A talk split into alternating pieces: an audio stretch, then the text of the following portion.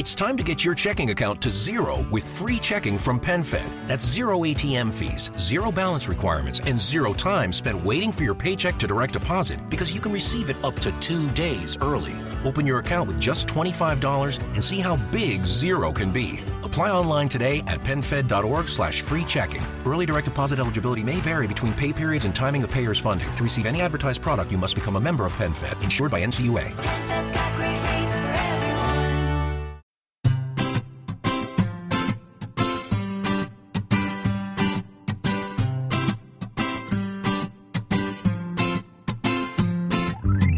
Bienvenidos al capítulo 15 de Perspectiva, un podcast de estrategia empresarial donde analizaremos desde ese punto de vista las decisiones y estrategias de las empresas tecnológicas más punteras.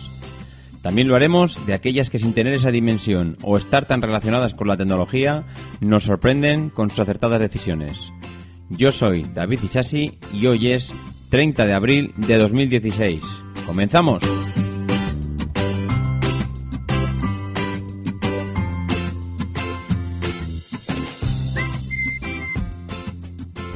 Muy buenas a todos otra vez. ¿Qué tal estáis? Yo aquí ya terminando de recopilar todas las noticias de esta semana, que no es que hayan sido muchísimas, pero la verdad es que han sido todas de bastante calado. La verdad es que cuando te pones a investigar y a buscar entre los diferentes artículos y qué dice uno y qué dice otro, pues la verdad es que te sorprendes un poco de, de muchas veces eh, como lo que cuesta conseguir toda la información y fuentes de un lado y de otro, ¿no? Hoy ya habéis visto en el, en el título que hablaremos de Eroski, esta empresa de distribución, eh, que iba a decir esta empresa alimentaria, ¿no? Realmente Eroski es un conglomerado de empresas que, que va más allá de lo que es el, supermercado, el hipermercado que todos conocemos, ¿no? Luego hablaremos de ellos y, y también el- del motivo del por qué están hoy de protagonistas en el podcast, ¿no? Eh, antes de llegar a esto, comentaremos las píldoras de esta semana. Y como comentaba antes, eh, la verdad es que son, son píldoras que, que en algún caso podrían haber sido perfectamente la, empresa protagonista del día, ¿no? Eh, tengo varias por ahí apuntadas. eh, hay algunas, de hecho, hay algún oyente que se, se sorprende de que no hayamos hablado de Facebook, de que no hayamos hablado de Google. Bueno, no sé. mm, Seguramente hablaremos de ellas más adelante y en algún otro podcast pues tendremos oportunidad de, comentar un poco, comentar lo que ya conocemos prácticamente todos. Sería bueno, pues yo que sé, que de repente Google o, Facebook se, se desmarcaran con algún mega notición, con algún cambio brutal de estrategia y podríamos aprovechar para incluirlas, ¿no? De momento las dejamos ahí. Hay muchas veces que eh, empresas más pequeñas, pero mm, con decisiones igual que, que son curiosas y que afectan un poco más a su día a día y a su planteamiento, pues que merece más la pena comentar, ¿no? Y bueno, pues eh, sin más retraso, porque ya digo que, que la verdad es que son noticias bastante interesantes que dan para mucho comentario. Intentaremos resumirlas, pero, pero vamos allá con ellas, ¿no? La primera píldora de la semana es la de que la banca eh, empieza a desvelar cuáles son sus planes y su posicionamiento a futuro, ¿no? Habéis podido ver en el último mes noticias eh, en la televisión que aparecía el presidente de Banco Santander, que aparecía el presidente del BBVA, empezaban diciendo que, bueno, que tocan malos, malos tiempos para la lírica, ¿no? Parece ser que están empezando a preocuparse por este, por este mundo tecnológico en el que vivimos y en el que estamos inmersos. Evidentemente no es algo que, que se enteren ahora, lo saben de sobra, llevan ya tiempo viéndolo, lo están estudiando, han estado sacando aplicaciones para adaptarse a, eh, pues, a los nuevos dispositivos, las nuevas tecnologías, la forma, nueva forma de interaccionar con ellos, ¿no? con la banca. Pero claro, eh, estaban todos ahí como diciendo, a ver quién es el que da eh, el paso y sale diciendo que toda esta nueva era tecnológica pues va a afectar a la banca sustancialmente, ¿no? Estaban todos ahí pues esperando a que mi, mi vecino de enfrente dé ese primer paso, porque nadie quiere ser el primero, ¿no? Porque parece como que si eres el primero vas liderando esa mala noticia y que encima te afecta a ti. Y pues es como cuando, bueno, cuando te llegan unas buenas cartas a- jugando al mus y, tienes que poner cara de que, pues que no llevas tan buen juego, ¿no? Porque tienes que disimular esa jugada y ellos son verdaderos expertos en, en eso, ¿no? En, en guardarse las cartas y saber lo que hay. En este caso, pues actuaban de la misma manera. Estaban ahí pues como los pingüinos, como los pingüinos cuando están en el borde del hielo que se van empujando unos a otros y a ver quién es el primero que se tira, que se tira al agua y nos dice si hay un oso ahí abajo o no lo hay. Pues en esto, en este caso ha sido exactamente igual. En el momento que ha salido uno y ha salido diciendo que señores, que en los próximos años apretense el cinturón, porque de no sé cuántas miles de oficinas que tenemos, vamos a empezar a cerrar oficinas, vamos a empezar a despedir gente, porque las nuevas tecnologías nos están demostrando que la gente ya no se acerca como se hacía, como se acercaba antes, ¿no? Eh, antes la, no sé, el ciudadano de a pie, estoy pensando pues, en mi padre, mi abuelo, iban a, iban a la sucursal y allí en la sucursal pues entablaban conversación con las, eh, con las personas que allí les atendían y lo mismo que actualizaban la libreta, pues lo mismo que hablaban de, oye, pues ¿y por qué no te hacemos un, préstamo y te compras un coche o, o, o te, yo qué sé, o reformas el, el baño? o- bueno, pues eh, esa interacción se está perdiendo, se está perdiendo y evidentemente eh, en el momento que pierden esa interacción a ellos les está cambiando el modelo de negocio, tienen que empezar a buscar nuevas maneras de, sacarnos la pasta, ¿no? De hecho, eh, en las últimas eh, en las últimas intervenciones ya están comentando, ¿no? Que nos olvidemos de del negocio tal como lo conocemos, que el mundo de las comisiones, ya habéis visto, esto, esto no es nuevo tampoco, esto ya en los últimos años ya habéis visto lo que está pasando. Eh, vas al cajero, comisión, vas a hacer una transacción, comisión, vas a hacer algo, comisión. El mundo de las comisiones eh, no es que vaya a llegar, es que ya llegó hace tiempo y, y, de hecho lo que van a hacer es penalizar el ir a la oficina. Es decir, si tú vas a la oficina a utilizar un servicio, lo que vamos a hacer es penalizarte con esa comisión. Esto, nos guste o no, eh, va a ser así. Y, y, de hecho, en alguna de las noticias que he podido leer, eh, ya auguraban que vayamos preparándonos para hacer cola a las oficinas, porque donde antes había cuatro, ahora había uno, ¿no? Bueno, esto va a ser una sangría total. Eh, el Santander, desde luego, ha anunciado una reducción de 450 oficinas y de entre 800 y 1.100 personas. El BBVA ha anunciado 2.800 oficinas que va a cerrar y no he querido ni decir el número de empleos que va que va, que va a prescindir de ellos. CaixaBank 750 despidos, pero intentando mantener las oficinas. El Banco Sabadell, pues el 25% de su parque de oficinas eh, tiene intención de llevárselo al Reino Unido. Y bueno, evidentemente plantearán movilidad de la gente, pero bueno, va a haber muchísima, pero muchísima, muchísima gente que va a ir a, que va a ir a la calle y ya no pues con bancos más grandes a nivel mundial, ¿no? Bueno, eh, se hablan de cifras que podrían rondar los 35.000 personas, pero bueno, mmm, iremos viendo cómo, cómo, se presenta esto. Lo que está claro es que eh, lo que es el, el, pistoletazo de salida se ha dado ya. Aquí ya va a ser sálvese quien pueda. El, la era tecnológica ha afectado a la banca. Seguramente, mmm, y más con las últimas noticias de que los intereses están al nivel que están, ya no sacan dinero por los intereses, ya no sacan dinero a nivel de hipotecas, ya no, de alguna manera tienen que buscar eh, la forma de mantener sus márgenes, su rentabilidad y sus beneficios. Pero bueno, eh, veremos. La verdad es que yo creo que va a ser interesante. No descartaría que en algún momento incluso podamos dedicarle algún podcast a, alguna, a alguna compañía en concreto de la banca. Y vamos a continuar con otra de las noticias de la semana. Y es que la archiconocida compañía Bimbo eh, pues vende pan rico. Pues sí, eh, nos encontramos con que Adam Foods, que es la, la, la, compañía propietaria de Cuétara, de La Piara, pues ha alcanzado un acuerdo con Bimbo para adquirir la, la marca, ¿no? La marca tan conocida de, de, pan, de, de pan de molde pan rico, ¿no?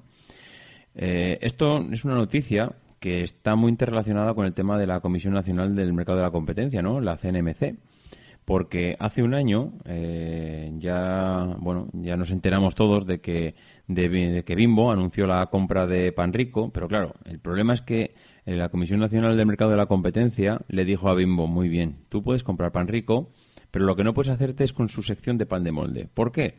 Porque si compras eh, Pan Rico y te, hace, y te haces con toda la parte del pan de molde también incluida, pues te vas a poner, te vas a presentar en el mercado con una posición de más del 40% de cuota de mercado.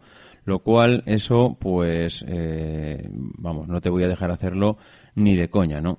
porque al final eh, tu posicionamiento en el mercado es de una ventaja muy superior a los demás y, y, bueno, pues la verdad es que el, el consumidor final se vería se vería afectado seguro, ¿no? Porque prácticamente no se encontraría con posibilidades de, de elegir, ¿no? Un 40% es, un, es una cifra elevadísima, ¿no? Bueno, pues, eh, ¿qué pasa? Eh, Bimbo compra eh, pan rico, pero mm, no compra la división de eh, pan de molde.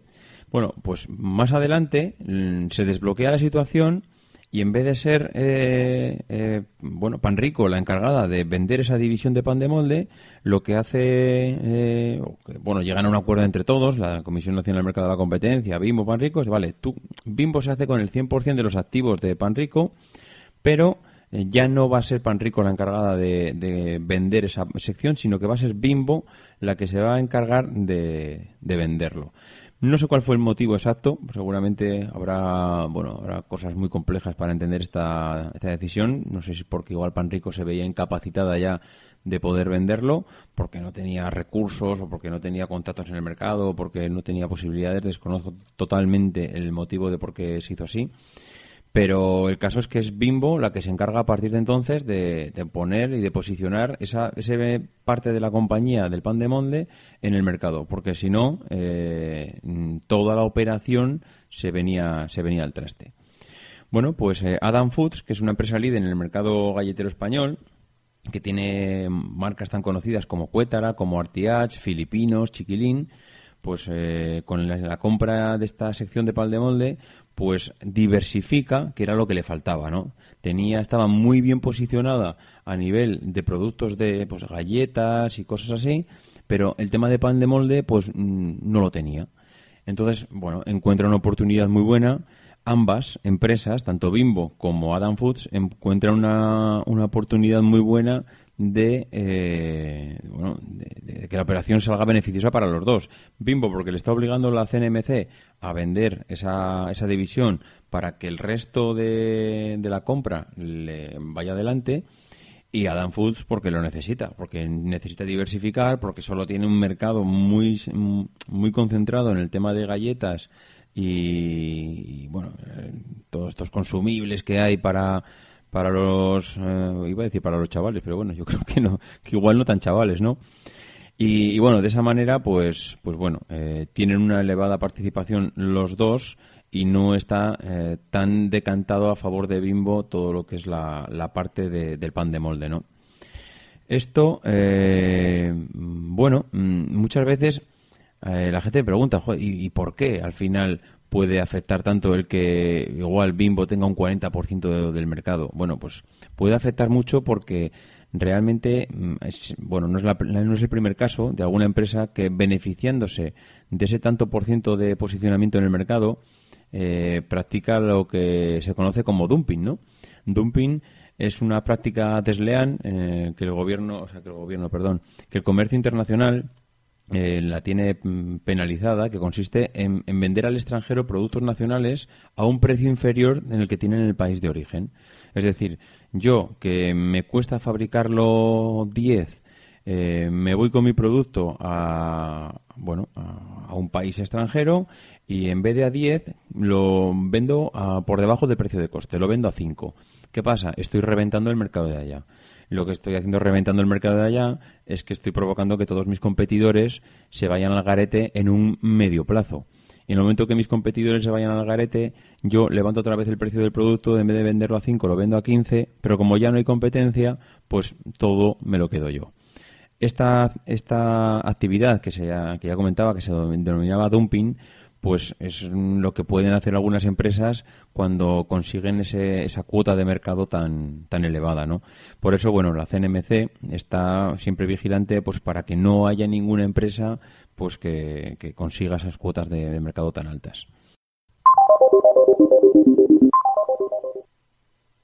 Y continuaremos con una mega operación que nos ha sorprendido a todos esta semana, porque la verdad es que ya veníamos escuchando que nuestros eh, queridos amigos de Más Móvil pues eh, habían hecho alguna tentativa para la compra de Yoigo, pero eh, la operación nos venía sonando de más atrás, ¿no? Yo, yo la verdad es que lo venía escuchando ya con anterioridad, pero no había hecho ningún comentario en, la, en, en el podcast porque estaba un poco a la expectativa de, de a ver qué pasaba, ¿no? De a ver cómo termina esto de la compra de, de bueno, en su día ni siquiera era, era más móvil, era Cegona, ¿no? Cegona quería eh, comprar Yoigo, no se decidía, se estaban los rumores ahí todos los días en los medios de comunicación, pero no terminaba de cerrarse la operación.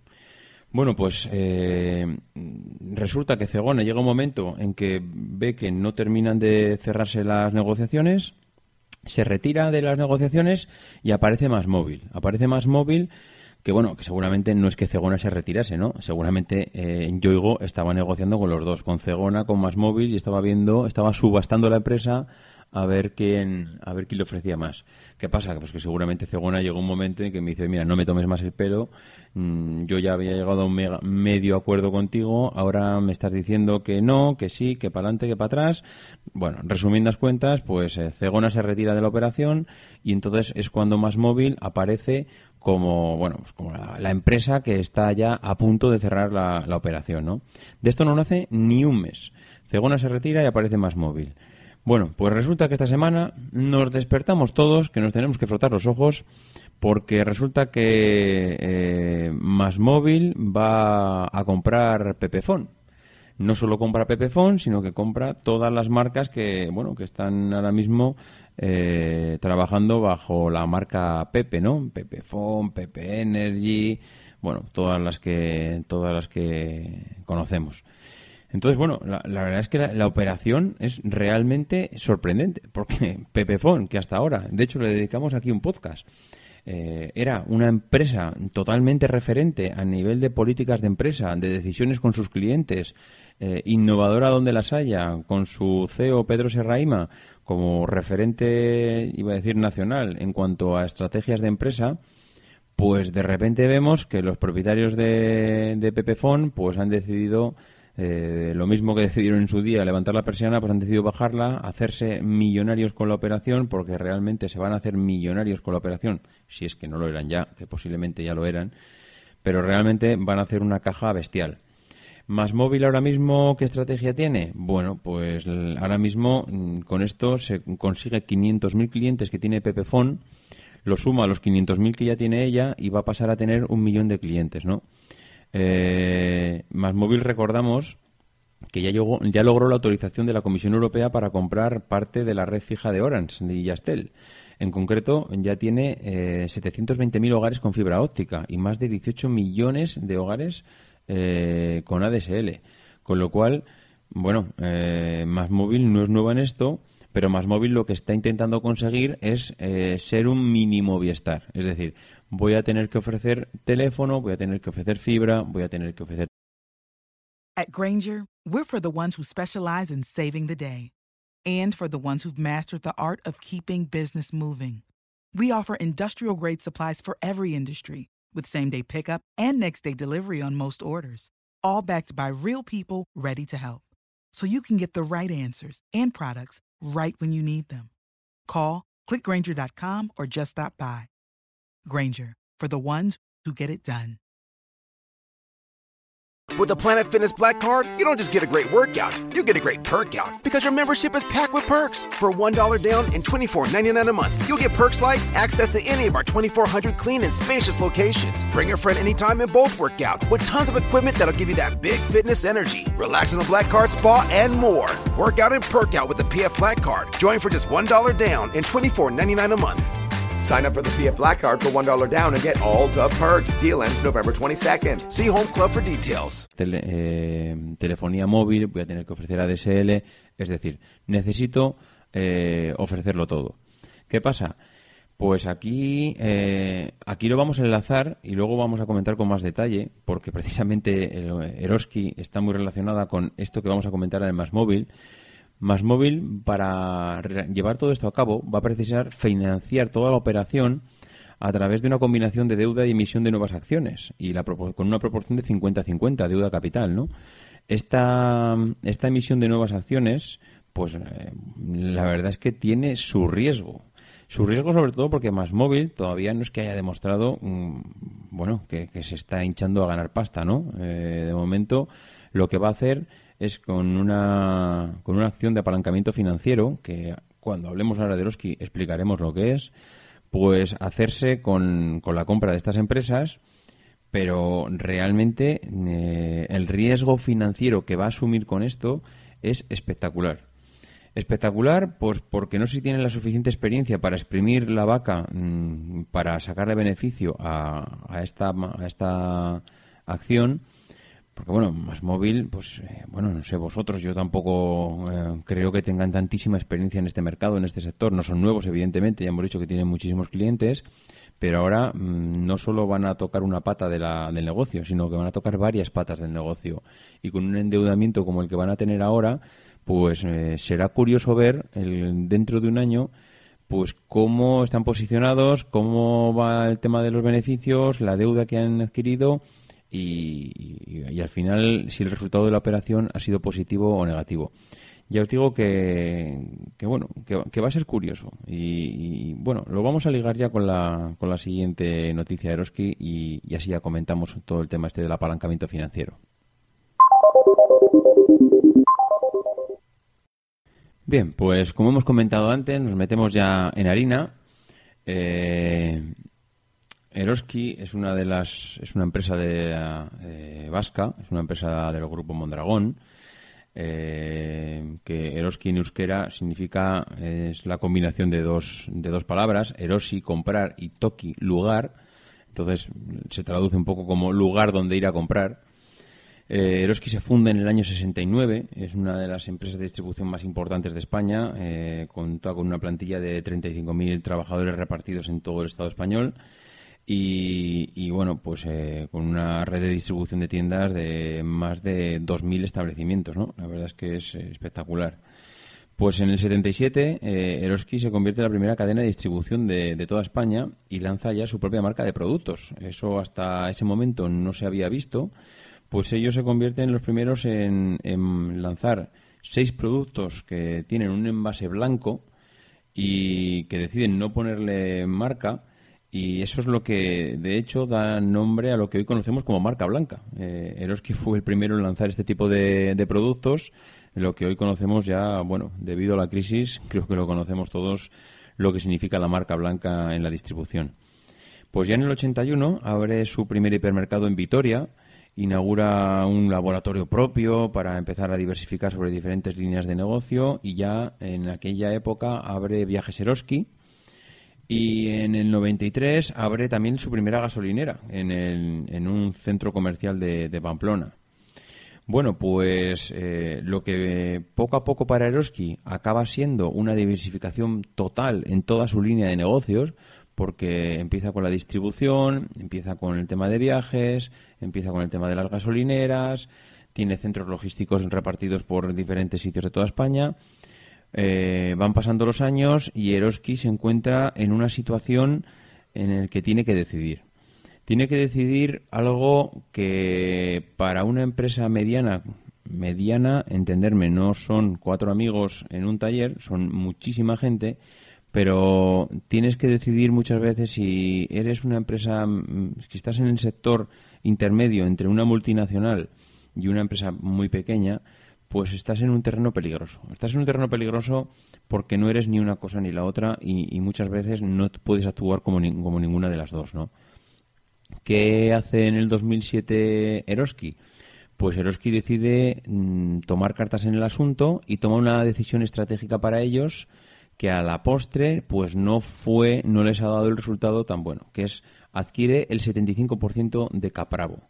Capravo es una cadena de supermercados, eh, la zona mediterránea, que tiene también en diferentes zonas, por Madrid, etcétera, eh, diferentes supermercados.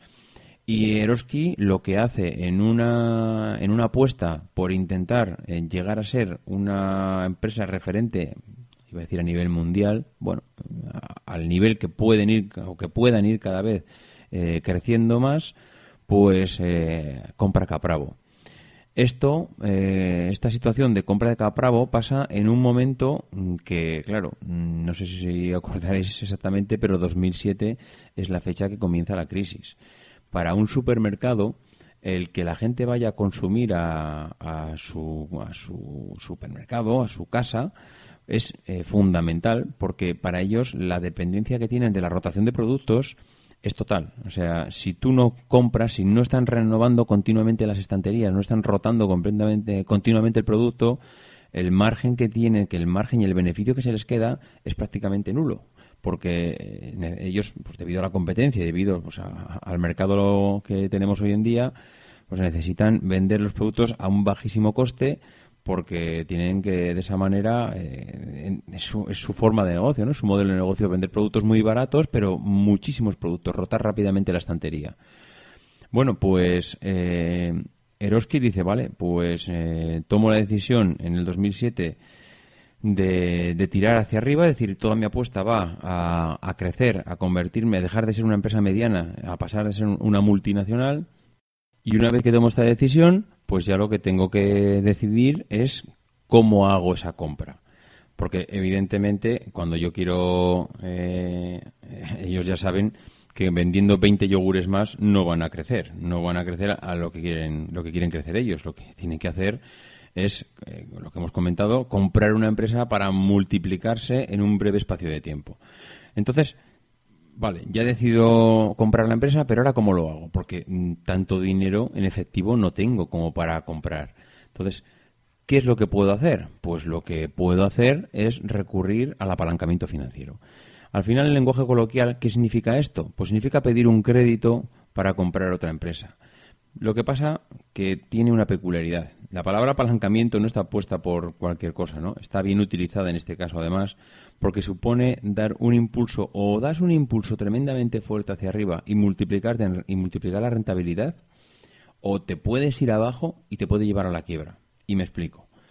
Eh, si tú quieres comprar una empresa que vale, está valorada en el mercado bursátil en 100 euros, como solo tienes 20, pues lo que haces es pedir un crédito de 80 euros, ¿no? ¿Vale? Tú pides un crédito de 80 euros con un interés del 10%, y compras esa empresa y al cabo de un año haces, mm, coges tu cuenta de resultados y dices, vamos a ver, ¿cuánto vale mi compañía ahora? Mi compañía ahora vale, en lugar de 100, como la compré, vale 150 euros. Y, y, y analizas un poco lo que ha pasado y haces unos números, ¿no? dices, hostia, pues esto, si, eh, si tengo que pagarle al banco los la- bueno, el dinero que me dejó más los intereses del por ciento, me dejó 80 euros más el 10% de interés, le tengo que pagar 88 euros, ¿no?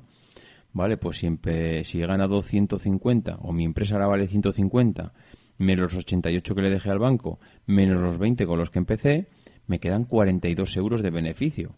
Entonces, si analizamos la, la rentabilidad financiera, el ROE, el ROE es un, es un índice que utilizan las empresas para conocer las rentabilidades, que no deja de ser una división entre los beneficios que has obtenido dividido de los fondos propios, el dinero que tú has puesto de tu bolsillo para, para llevarte esa operación, ¿no? Entonces, si analizas esa rentabilidad financiera, te das cuenta y dices, bueno, la rentabilidad es, mm, bueno, de un 210% de rentabilidad. O sea, es espectacular. Te harían la ola en cualquier, en cualquier consejo de administración. Claro, pero ¿qué pasa si esto eh, le damos la vuelta, no? ¿Qué pasa si nos va mal? ¿Cómo le ha ido a Eroski? Pues que si en lugar de tu empresa valer 150, en vez de irle bien, le va mal y, ahora, pasado un año, vale 90, tienes que volver a hacer cuentas. Eh, le tienes que devolver los 88 euros al banco, con lo cual, si le devuelves los 88 y ahora vale 90, te quedan 2 euros. Eh, hemos empezado con 20 y ahora nos quedan 2. Tienes un 90% de pérdidas. La empresa, eh, vamos, y si de hecho, porque vale 90, pero si llega a valer 80, eh, realmente la empresa empieza a ser insolvente. Con lo cual, eh, el apalancamiento financiero está muy bien, está muy bien cuando te va muy bien porque consigues unas rentabilidades mm, bestiales, pero, ojito, porque como te vaya mal, te cargas la empresa. Y esto es lo que he estado a punto de pasarle a Eroski. Eroski pidió unos créditos para conseguir comprar Capravo. Eh, Eroski se hace con Capravo, lo hace en un momento en el que el mercado está eh, retrayéndose, retrotrayéndose, no hay un consumo, la gente no tiene un duro, Eroski no tiene, no consigue ese dinero en efectivo para, bueno, primero para, porque es el objetivo de su empresa, ganar pasta, entonces no consigue ese dinero y tiene una deuda bestial. ¿Qué pasa? Esa deuda es la que hunde al grupo. Eh, la deuda al final, pues eh, tiene una parte buena y es que eh, está primero bueno, primero lo que tienes que hacer cuando tienes esta, esta deuda y el banco quiere cobrar, porque al final el banco lo que te pide son sus euros los que te ha dejado, es eh, sentarte con él y decirle cuál es tu plan de negocio a futuro para devolverle la pasta. Y el banco te dice, vale, mira, me, debes todo este dinero, pero en vez de devolvérmelo este año, pues devuélvemelo en dos, en tres, en cinco o en diez. Evidentemente le tienes que demostrar que tienes un plan de negocio para devolvérselo, porque si no tienes un plan de negocio, eh, el banco, pues evidentemente no te, de, no te devolverá o no te dejará refinanciar esa deuda a, a largo plazo. Eh, hombre, evidentemente Eroski tiene un negocio que, por así decirlo, su negocio fundamental, que es el de la distribución, pues, eh, a ver, estamos hablando de un negocio de primera necesidad, que es la alimentación. Con lo cual, Hombre, yo creo que los bancos, eh, todas las veces que durante estos años han conseguido refinanciar la deuda de Droski, siempre tenían la, sensación de que iban a de que iban a cobrar, de que iban a conseguir nuevamente el dinero. De hecho, el presidente de Droski, Agustín Marcaide, ha dicho en unas recientes declaraciones que este año esperan ya salir de pérdidas y volver a entrar en beneficios. Al final, cómo han conseguido darle la vuelta a la tortilla, porque has estado a punto de bajar la persiana. Pues lo han conseguido darle la vuelta a la tortilla de dos maneras. Primero, lo que hemos comentado, refinanciar la deuda, hablar con los bancos, sentarse con ellos y hablar de plazos de entre 5 y 10 años. Y segundo, el, vender un montón de activos para conseguir ese efectivo y devolver el dinero. No le ha quedado otra que en un montón de supermercados que tenía repartidos por toda España, y muchas veces, muchas veces en centros comerciales donde, bueno, el, posicionarte en el centro comercial supone unos niveles de alquiler altísimos, pues tener que deshacer aquellas inversiones que habías hecho y venderle pues a los Carrefour, Mercadona, etcétera, esos eh, esos activos que tienes y de esa manera pues intentar eh, bueno volver a sacar la cabeza hacia arriba, ¿no? Eh, ¿Cuál es la nueva estrategia que plantea Eroski ahora? Pues evidentemente no se les ha ido de, la cabeza lo de seguir creciendo. Mm, si tú no te mueves, te vas para abajo y no te vas para arriba. Si te vas para abajo, eh, los grandes en algún momento, más tarde o más temprano, como estés despistado, te acaban comprando. Y eso lo tenemos que tener claro todas las empresas de que el, uno de los motivos de crecimiento de la empresa es tener más recursos propios para poder seguir investigando, para poder seguir haciendo eh, bueno, mm, economías de escala que te permitan negociar con proveedores de tal manera que los beneficios que saque tu empresa pues sean mayores que los que tiene la competencia y eso Eroski lo tiene claro. Entonces, Eroski no se le ha ido de la cabeza a crecer y Eroski va a seguir o va a intentar seguir creciendo. Y esta vez no lo va a hacer como lo hizo la otra vez, en forma de, posicionamiento, de multiplicar sus tiendas, sino que su nueva estrategia es funcionar con, tiendas afranquiciadas, de tal manera que yo te suministro el producto, la tienda la pones tú, vamos, eh, yo me beneficio porque distribuyo mi producto a tu tienda, pero si tu tienda va mal, yo no me voy contigo al garete, sino que te vas tú y yo me voy con la música de otra parte. Bueno, pues este es un, este ha sido un poco el resumen de, de, lo que ha sido la estrategia y lo que le ha pasado a Eroski durante estos años. Es algún tema curioso por el tema de la financiación y, la deuda, porque muchas veces parece que pedimos créditos a un banco y nos va a ir bien y el mundo es maravilloso pero en este caso lo mismo que le lo mismo que le pasó a, Fadesa no Fadesa en un momento dado eh, vende la empresa la, la, vende creo que fue Martinsa eh, creo que fue el que compró Fadesa y en el momento que vende Fadesa eh, le pasa lo mismo que a Eroski entra la crisis del ladrillo no se vende un piso esto se va al garete y de repente te encuentras que acabas de comprar con una empresa constructora y que el negocio fundamental de la empresa que has comprado ya no tiene sentido. Pues algo parecido le, pasaron, le pasó a ellos. Bueno, pues eh, esto en principio será, será todo por hoy. Simplemente, pues ya como, como todas las semanas, un par de cosillas.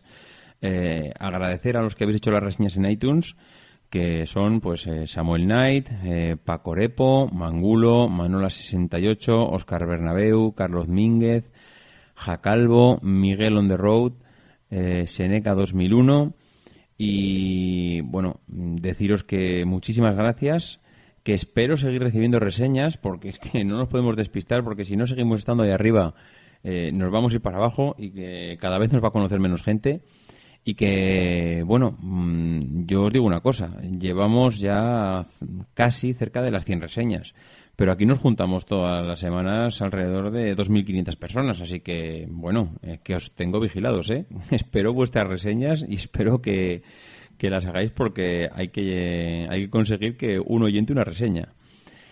En cuanto a al sorteo que teníamos pendiente, esta semana sí. Esta semana sí. eh, el sorteo del, jueves de la lotería acabó en 13 y tenemos eh, en iTunes la reseña número 13 que ha sido la de Alexei Music. Así que, Alexei Music, espero que estés escuchando el podcast. Espero que te pongas en contacto conmigo por los medios que digo todas las semanas, en mi correo electrónico eh, davidisasi@mac.com, por Twitter en arroba maxatiné eh, para pasarme las direcciones y mandarte el puntero Hot Dax, que estoy seguro que lo vas a disfrutar. Y poco más. Eh, nos escuchamos la semana que viene. No dejéis de intentar ser uno de esos locos que hace lo imposible por cambiar el mundo. Because the people who are crazy enough to think they can change the world are the ones who.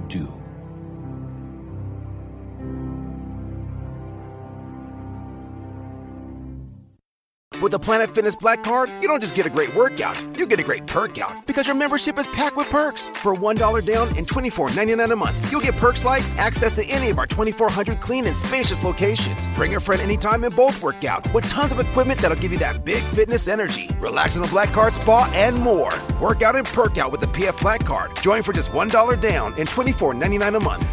Sign up for the PF Black Card for $1 down and get all the perks. Deal ends November 22nd. See Home Club for details.